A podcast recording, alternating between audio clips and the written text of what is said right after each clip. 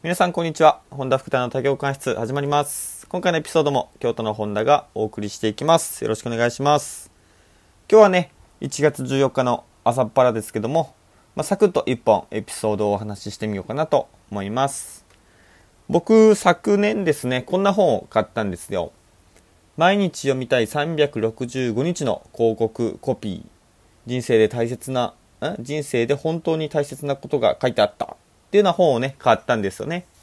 で、これね、1月1日から3 12月31日年末までですね。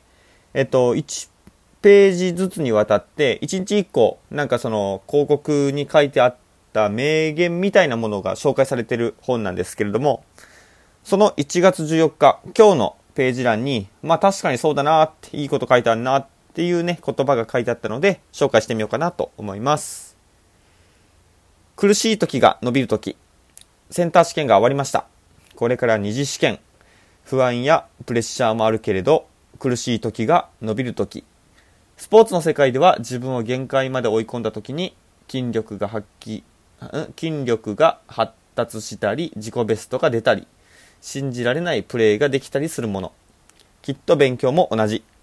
可能性を引き出すのはまさに今です。っていうふうに書いてありました。まあ確かにそうだなーっていうふうに見て思いました。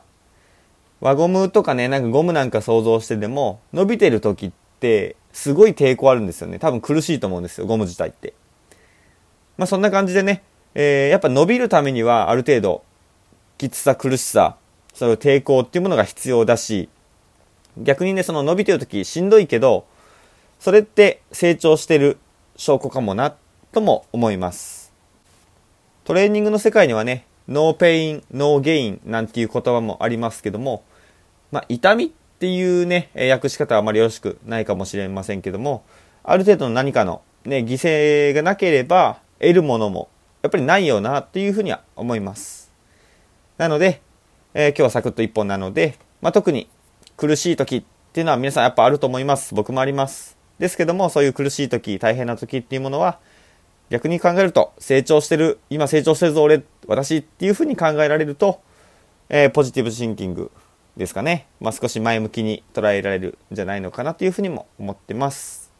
まあ、なので、苦しいことがあっても、まあ、しゃあなしか、成長するための仕方ない何かだなっていうふうに思って頑張っていきましょう。